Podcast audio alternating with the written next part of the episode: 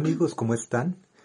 Estamos en Relatos de Coaching. Bienvenidos a este episodio número 9. Soy Giovanni Junco, Community Manager del equipo de Lina de Life Coach.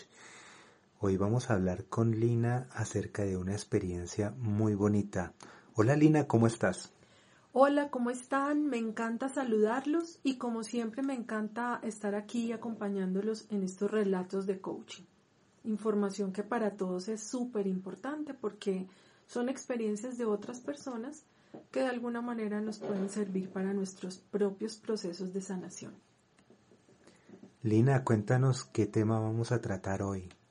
Bueno, hoy les quiero compartir un caso, o la verdad es que son varios casos que casualmente tenían el mismo fondo para resolverlos. El caso tenía que ver con una mujer, o bueno, como les digo, varias mujeres que me consultaron porque todas tenían como el mismo dilema. Y es que encuentran a esta pareja ideal con la que se entienden bien, a quien quieren, aman, con quien se sienten cómodas, con quienes pueden ser ellas mismas. Como que cumple esta persona con todas sus expectativas, como para compartir la vida con ellos. Sin embargo, estas mujeres empiezan a notar que cuando ya se está acercando el momento de comprometerse y de casarse, empiezan a sentir como un jalón hacia afuera de la relación.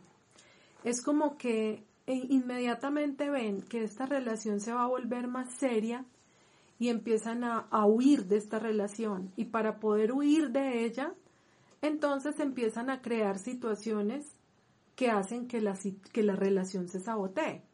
Por ejemplo, uno de los casos que les comento, la mujer empezó a ver cómo le fastidiaba, cómo masticaba su pareja.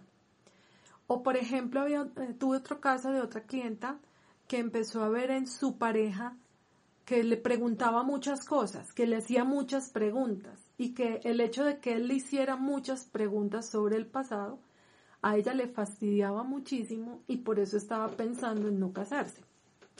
Como ven, las razones que estas mujeres me compartían por las cuales no querían casarse, pues son razones que no son de peso, no son tan grandes. Pues son negociables, son cosas que, podrían ser habladas y que no tendrían por qué dañar o debilitar una relación y menos una relación que está a punto de llevarse a este nivel de compromiso y de matrimonio. Lina, eh, pues esto me, me resuena mucho con un tema que yo estaba también trabajando en estos días y es acerca del libro de las leyes espirituales en las relaciones. Y em, en este libro, pues eh, de acuerdo con lo que yo entendí, hay momentos en los cuales no estamos listos para una relación. Eh, no tendrá que ver con eso, de pronto con que estas personas no estaban listas para tener esta relación, así sea la relación perfecta a los ojos de los de las personas que, que la miran. O sea, puede, puede que, que todo el mundo diga, sí, están perfectos, deben casarse, ya deberían de tener todo listo, ya van a ser felices. Pero esta persona de pronto tal vez está arrepintiéndose porque su ser le dice, tú no estás listo aún. Pues lo que pasa es que si nosotros miramos el problema como si fuera un punto y nos enfocáramos en ese punto, que es que la relación está mal porque eh, uno de los dos mastica muy duro, o la relación se está dañando o se está debilitando porque uno de los dos le hace muchas preguntas del pasado al otro. Eh, si nos enfocamos en ese punto, podríamos decir que sí, que hay algo ahí que no está fluyendo y que puede ser que haya algo o que haya alguno de los dos componentes de la relación que no esté listo o que tenga un miedo que le esté impidiendo dar ese paso.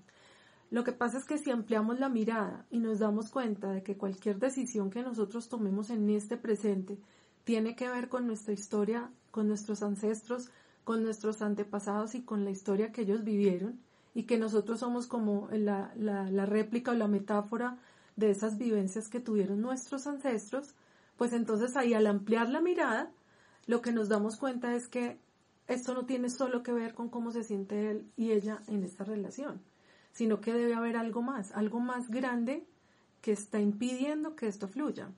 Entonces yo lo que haría sería mirar los dos niveles, ¿no? Miraría el nivel del hoy, del aquí, del ahora y qué pasa con cada uno de ellos y, qué es lo que está impidiendo que esto fluya. Pero también ampliaría la mirada a la sistémica, al sistema familiar y qué implicaciones tiene, por ejemplo, esta mujer con algún ancestro que le esté eh, saboteando su relación y su decisión.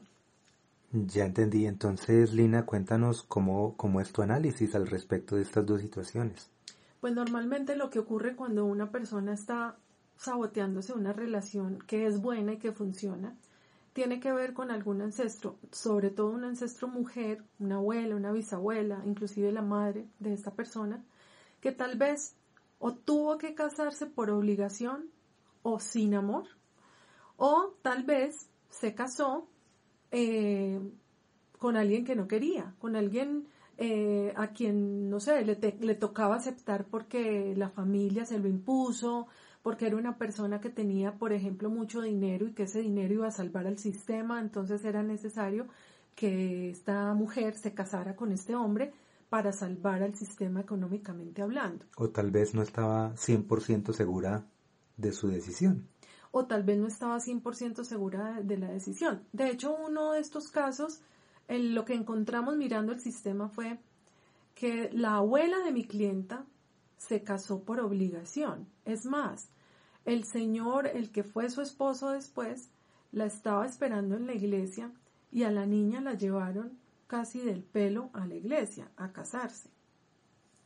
Eh, pues esto me suena muy parecido a lo que pasaba en, en nuestras familias colombianas, voy a hablar de, de, nuestro contexto, en donde a las niñas las casaban con una persona de, de mucho dinero o, de, o que le convenía a la familia. Eso sucedía mucho, eh, pues en, en, mi historia familiar escuché muchas historias de ese estilo, que casaban a las niñas con señores ya de edad, es decir, no, no se casaban por amor, sino por conveniencia, por arreglos familiares, etcétera, etcétera. Entonces, esto debe ocurrir muchísimo en nuestras generaciones, ¿no? De pronto esas dudas que existan en las mujeres, pues espero que, que si se están identificando con, con estos casos o si recuerdan historias así en su familia, de pronto van a darse cuenta que también están presentes estas historias. Exacto, son historias que de cierta manera terminamos reparando, ¿no? Si una abuela que se tuvo que casar por obligación y que no pudo elegir con quién casarse, pues va a ser, fue una mujer que de cierta manera le quedó algo pendiente. Y entonces los, la descendencia puede empezar a reparar esta situación. ¿Y cómo lo reparan? Pues no casándose, haciendo lo que, por ejemplo, esta abuela no pudo hacer. ¿Qué no pudo hacer una abuela que se tuvo que casar obligada? Pues no pudo decir no me caso. Entonces, ¿cómo repara, por ejemplo, mi clienta?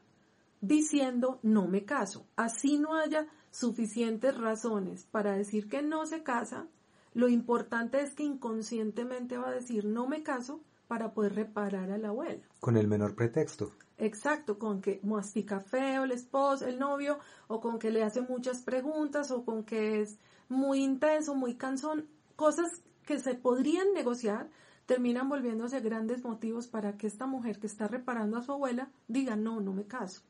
Y con ese no me caso, el sistema se calma, el sistema se tranquiliza. Pero, pues eso puede generar conflictos en esta mujer que es mi clienta, porque pues en el fondo ella sí quiere casarse y ella sí ama a su novio.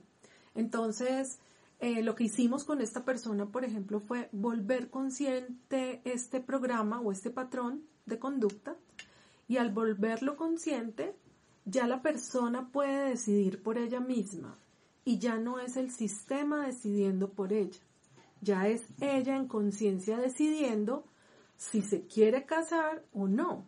Así lo que esta persona en conciencia encuentre es que definitivamente no se quiere casar porque esa persona mastica muy feo.